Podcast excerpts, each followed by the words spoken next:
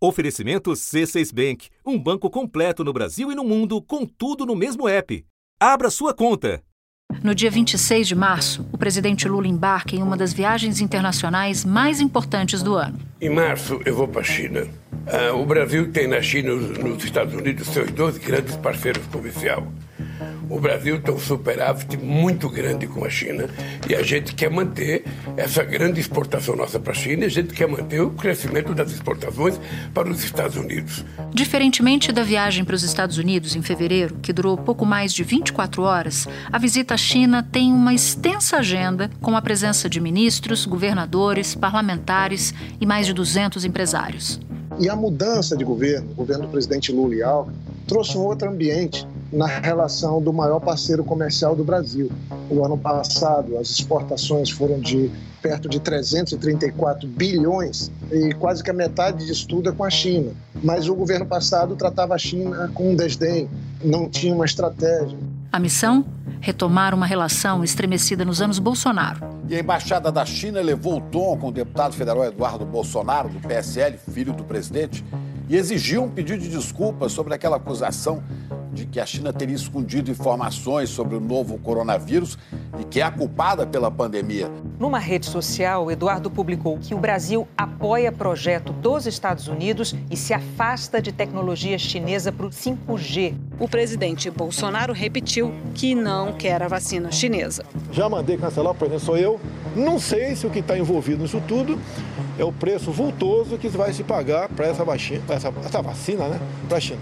A China é aquele cara que você sabe que você tem que aguentar, porque para vocês terem uma ideia, para cada um dólar que o Brasil exporta para os Estados Unidos, exporta três para a China. Distante não apenas de Pequim, a política externa adotada nos últimos anos deixou o Brasil isolado no cenário internacional. É bom ser páreo. E este páreo aqui, este Brasil, esta política externa do povo brasileiro, esta política externa severina, digamos assim, tem conseguido resultados. Agora, o Brasil volta ao palco com uma expectativa grande de mudanças. E no momento em que a China também se reposiciona no mundo. É a primeira vez que Xi Jinping visita Vladimir Putin na Rússia desde o começo da guerra na Ucrânia.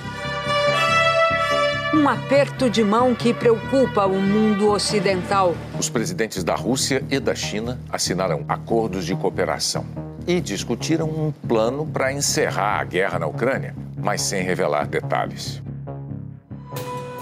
Da redação do G1, eu sou Natuzaneri e o assunto hoje é a nova relação do Brasil com a China. O que esperar da viagem de Lula e o que os últimos passos do governo de Pequim representam para nós e para o mundo. Neste episódio, eu converso com a coordenadora do curso de Relações Internacionais da FAAP, Fernanda Manhota. Quinta-feira, 23 de março. Fernanda, uma das características dessa comitiva brasileira-China é o tamanho que ela tem. São mais de 200 empresários, várias autoridades da República que vão se deslocar para lá. Do ponto de vista do Brasil, quais são os principais objetivos dessa viagem? Olha, Natuza, essa é uma viagem importante, simbólica e estratégica para o Brasil. Até por isso, a duração da visita, também a composição da comitiva, como você destacou, e os temas prioritários que vão ser parte da agenda. A gente tem que ter em mente o que a China é e representa hoje para o nosso país, né? A gente tem na China não apenas o nosso principal parceiro comercial, já pelo menos desde 2009, como também um dos principais países a realizar investimentos externos aqui no Brasil, investimentos em áreas bem importantes, estratégicas, como por exemplo o campo de infraestrutura. Além disso, a gente tem na China um parceiro bem importante para defender os nossos interesses em matéria de diálogos em mecanismos multilaterais, né, como é o caso dos BRICS, do G20 e até mesmo de uma estrutura mais recente, né, que foi criada, o chamado BASIC, que envolve uma aliança entre o Brasil, a África do Sul, a Índia e a China, especificamente no caso do meio ambiente, né, no campo do meio ambiente. Além disso, quando a gente pensa na relação Brasil e China, a gente não pode ignorar que esses países, já desde o início dos anos 2000, têm trabalhado em cima do que eles chamam de uma parceria estratégica. Uma parceria que, inclusive, se desmembrou em instituições de, de, alto nível, né, entre os governos, como é o caso, por exemplo, da Comissão Sino-Brasileira, né, a chamada COSBAN, que já é, culminou em algumas decisões bilaterais importantes, em programas, né, de parceria é, bem relevantes, em, em diálogos estratégicos globais. A China nesse processo de transição hegemônica, ela representa, de certa forma, para o Brasil, uma oportunidade de melhorar suas condições de barganha dentro do sistema, porque na medida em que há uma intensificação da disputa entre Estados Unidos e China, uma disputa que transcende a nossa relação bilateral, nós, de certa maneira, podemos é, navegar nesse universo de, de conflito, né, de tensões, buscando é, aumentar a nossa capacidade de demanda em relação a esses players. Eu não vou participar de guerra fria com ninguém. Eu vou participar de uma política externa muito ativa e altiva nós queremos ter uma belíssima relação com a União Europeia, por isso nós vamos tentar concluir o acordo Mercosul-União Europeia. Nós queremos ter uma belíssima relação com a China e nós queremos ter uma belíssima relação com os Estados Unidos. Então, a visita do presidente Lula e dessa comitiva à China é uma mistura de todas essas dimensões, da dimensão bilateral mais imediata, política, comercial e tudo isso, mas também da importância de reforçar o diálogo multilateral e também de encontrar mecanismos para melhorar nossa capacidade de negociação num contexto de mudança geopolítica global, Natuza.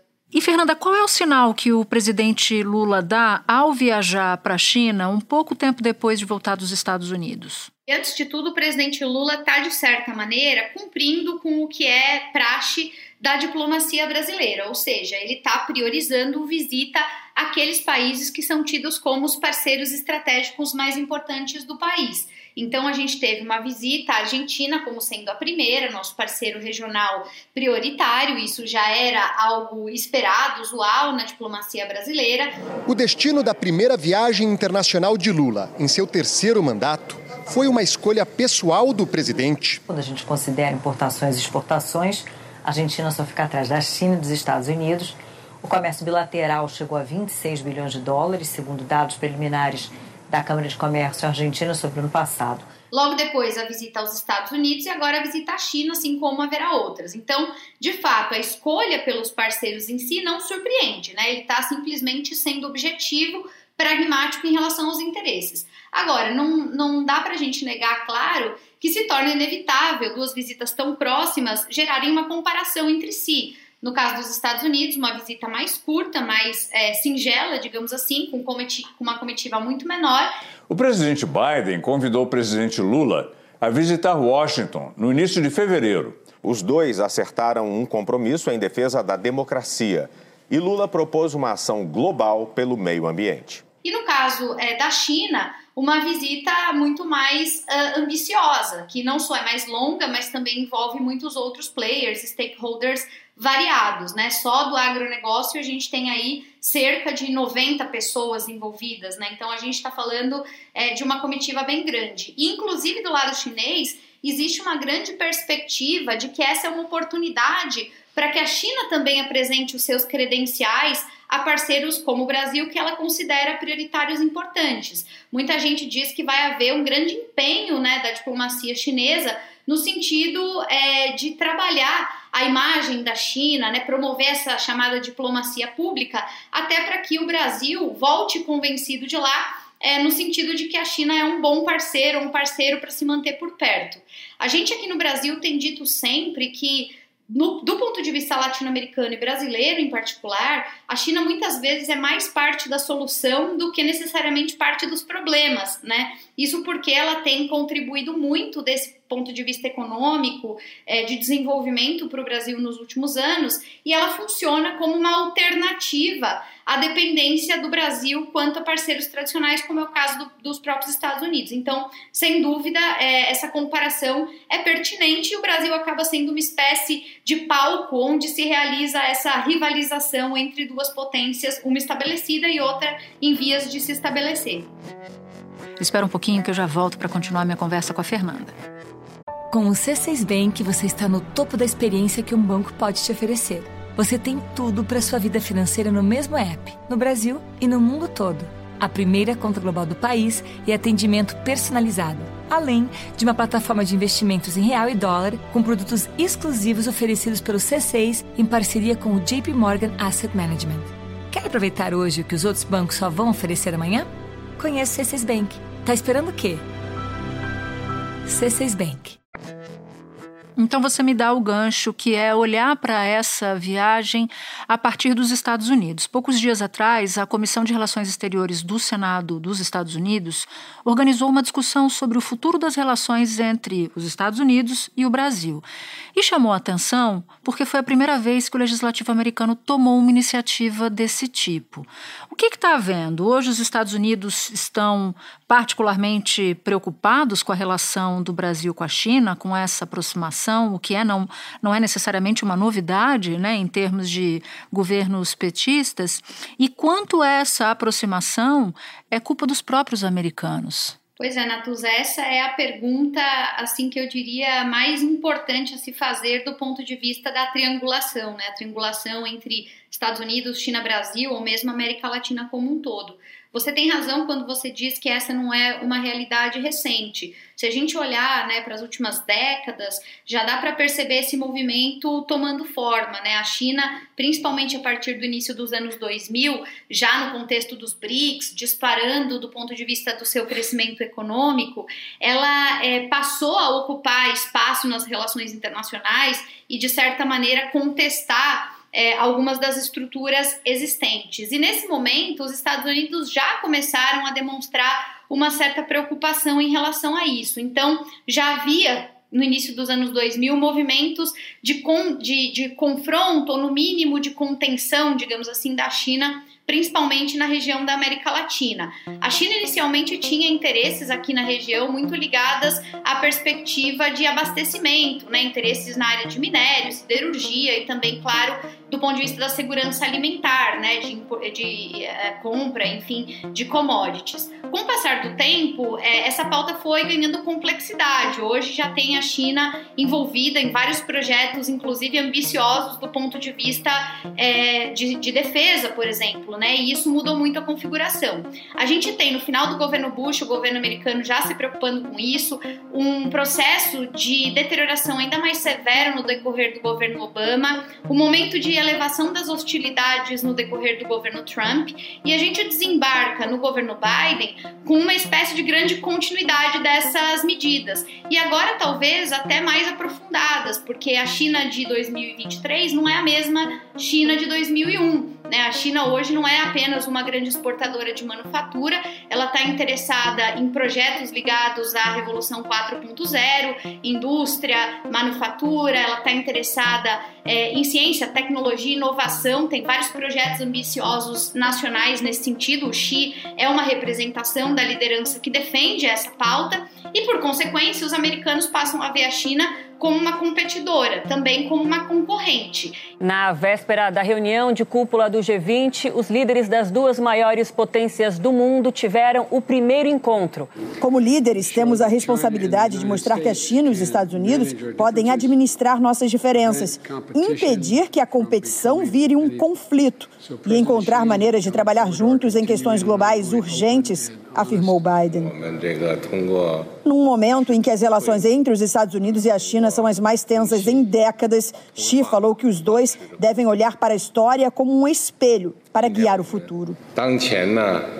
E nesse sentido reagem, reagem em várias partes do mundo, e o Brasil, no caso, é mais um desses espaços de disputa. Então, quando o Congresso americano se incomoda, no caso com o Brasil, de certa forma está tentando é, elevar a pressão para que o governo brasileiro seja obrigado a escolher um aliado. O problema desse processo de levar o Brasil a escolher um aliado é que, como eu disse, os Estados Unidos têm tido dificuldades em apresentar uma alternativa às propostas chinesas. Né? Os chineses, em geral, é, despejam recursos na região e tem, é, inclusive, termos né, de negociação muito mais flexíveis, com menos contrapartidas do que os norte-americanos.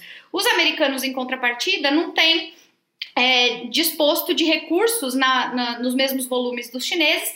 Então, quer dizer, o plano Marshall para a América Latina nunca veio, no lugar disso, os chineses ocuparam o vácuo e os americanos se ressentem dessa aproximação. Agora, para o Brasil e para o presidente Lula, o que interessa é uma diplomacia plural, uma diplomacia que permita o diálogo com diferentes parceiros, universalista, é isso que o Lula sempre defendeu, e é por isso que ele vai tentando administrar os dois lados desse pêndulo, Natuza. Essa história de exclusividade ou de preferir um lado ou o outro parece ser ruim para os negócios, né, no geral.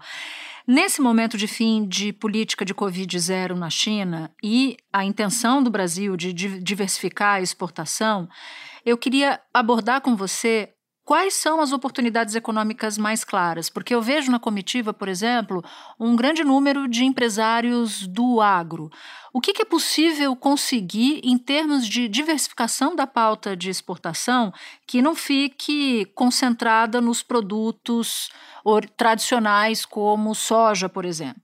Pois é, esse é um ponto fundamental e eu, inclusive, diria que ele é o foco da observação de quem vai acompanhar, de quem está interessado nessa visita, né? Claro que a gente sempre lembra das commodities e do próprio agro, porque tem sido uma força motriz importante das relações entre os dois países. O ministro da Agricultura, Carlos Fávoro, convidou aí uma comitiva de 88 empresários, representantes de entidades do agronegócio para essa viagem à China, e entre os integrantes do grupo estão justamente os irmãos Wesley e Joesley Batista do grupo JF, né? Mas para dar contexto, né, a JBS é uma empresa exportadora de carnes do Brasil para a China. Lembrando que os empresários, assim como todos os que estarão na viagem, vão arcar com os custos dessa ida à China do próprio bolso. E ao todo, também dentro desse contexto de olhar comercial para essa viagem, são 20 os acordos já prontos para assinatura entre Brasil e China em várias áreas mas, como eu disse, a China é muito importante não só por isso, inclusive porque, do ponto de vista do investimento estrangeiro direto, ela tem sido uma das nossas principais fontes. E, nesse sentido, quando a gente olha né, para a presença de setores Dentro dessa perspectiva de investimentos, a gente encontra setores como, por exemplo, da eletricidade, do transporte, da telecomunicação, além dos serviços financeiros e da indústria.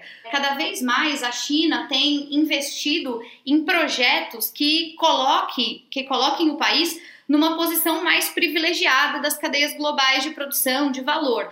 Isso está traduzido não só no Belt and Road Initiative, né, a iniciativa de reconstrução da Rota da Seda, que cria braços de dependência da China no mundo todo, como também num projeto do Xi, que é o Made in China 2025, que promove investimentos em áreas estratégicas. Não à toa a gente hoje tem vacina chinesa, a gente tem é, a China participando do leilão do 5G e todo esse tipo de debate. Então, eu diria que dos acordos que serão assinados e formalizados nessa visita, a gente tem uma expectativa de mais ou menos 20 acordos, vale a pena olhar não só para o óbvio, que é o agro, que é o que a gente sabe que sempre é, balizou essas relações, mas até que ponto haverá também acordos envolvendo, por exemplo, cooperação espacial, envolvendo cooperação em áreas de inovação e tecnologia, até porque é do interesse da China priorizar esses setores, é do interesse do Brasil conseguir investimentos nessas áreas que para nós é, há uma carência e é também justamente nesse segmento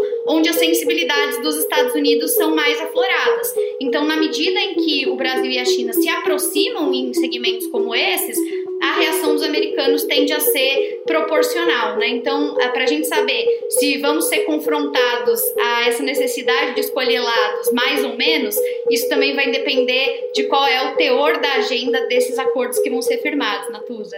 E tem algo espinhoso nessa, nessa viagem? Algo que os dois governos terão de evitar ou é uma, é uma visita mais tranquila? Olha, acho que enquanto a pauta se concentra em aspectos econômicos, a visita tende a ser bem sucedida e próspera, até porque os interesses estão dados, eles são objetivos, pragmáticos, bastante tangíveis. Agora, quando a gente extrapola isso para questões políticas e geopolíticas, existem é, espaços é, mais espinhosos. Eu diria que a guerra da Ucrânia, por exemplo, é um dos temas espinhosos, né? Isso porque a gente sabe que o Brasil tem uma ambição no sentido de construir, colaborar com um projeto de mediação desse conflito e, e tem adotado uma postura, digamos, de uma certa neutralidade. A China também, nos últimos dias, declarou interesse em ser esse mediador. Putin declarou que a proposta da China poderá servir de base para um acordo de paz, mas que a Ucrânia e o Ocidente não estão prontos para isso. Finalmente, esse plano de paz uh, chinês é um plano de paz que fala em uh, cessar fogo imediato e negociações. Uh, ou seja, ele congelaria a ocupação russa de territórios ucranianos, tornaria essa ocupação um fato da vida, congelando uma situação no terreno de batalha. É, obviamente, um plano inaceitável para a Ucrânia, o debate envolvendo a Ucrânia e os apoios né, e as alianças associadas à Ucrânia é um terreno que, de, algum de um lado, de certo modo, aproxima esses dois países, porque são países que veem legitimidade na construção de uma ordem internacional que não seja dependente da hegemonia americana é o que eles compartilham, inclusive, com a Rússia enquanto BRIC. Mas, por outro lado, o Brasil tem comprometimento com certos valores ocidentais, inclusive é, chegou na visita aos Estados Unidos a condenar de maneira mais efetiva a posição da Rússia, num contexto em que a China e a própria Rússia tem se aproximado mais diretamente. Putin elogiou o salto tecnológico da China e, descontraído, disse que sente até um pouco de inveja. O presidente chinês respondeu com um sorriso. E logo depois falou que tem certeza que Putin vai ser reeleito ano que vem. Os dois anunciaram um acordo para um gasoduto ligando os dois países e a ajuda da China para substituir as empresas ocidentais que deixaram a Rússia. Então, quanto mais política a pauta, quanto mais estratégica a pauta, e até desse ponto de vista envolvendo temas de segurança, mais delicado é administrar, né, acomodar os interesses entre os diferentes parceiros do Brasil. Quanto mais pragmática, mais econômica, mais fácil vai ser de justificar essa diversificação, Natuza. Conhecendo a administração Lula, acho que vai pelo caminho do pragmatismo. Fernanda, muito obrigada pela participação. Volte outras vezes aqui no assunto. Eu que agradeço, Natuza, um prazer falar contigo e muito obrigada pelo convite, sempre à disposição. Este foi o assunto podcast diário disponível no G1, no Globoplay, no YouTube ou na sua plataforma de áudio preferida. Vale a pena seguir o podcast na Amazon ou no Spotify, assinar no Apple Podcasts, se inscrever no Google Podcasts, no Castbox ou no YouTube e favoritar na Deezer. Assim, você recebe uma notificação sempre que tiver um novo episódio. Comigo na equipe do assunto estão Mônica Mariotti, Amanda Polato, Tiago Aguiar, Gabriel de Campos, Luiz Felipe Silva, Tiago Kazuroski, Etos Kleiter e Nayara Fernandes. Eu sou Natuzaneri e fico por aqui. Até o próximo assunto.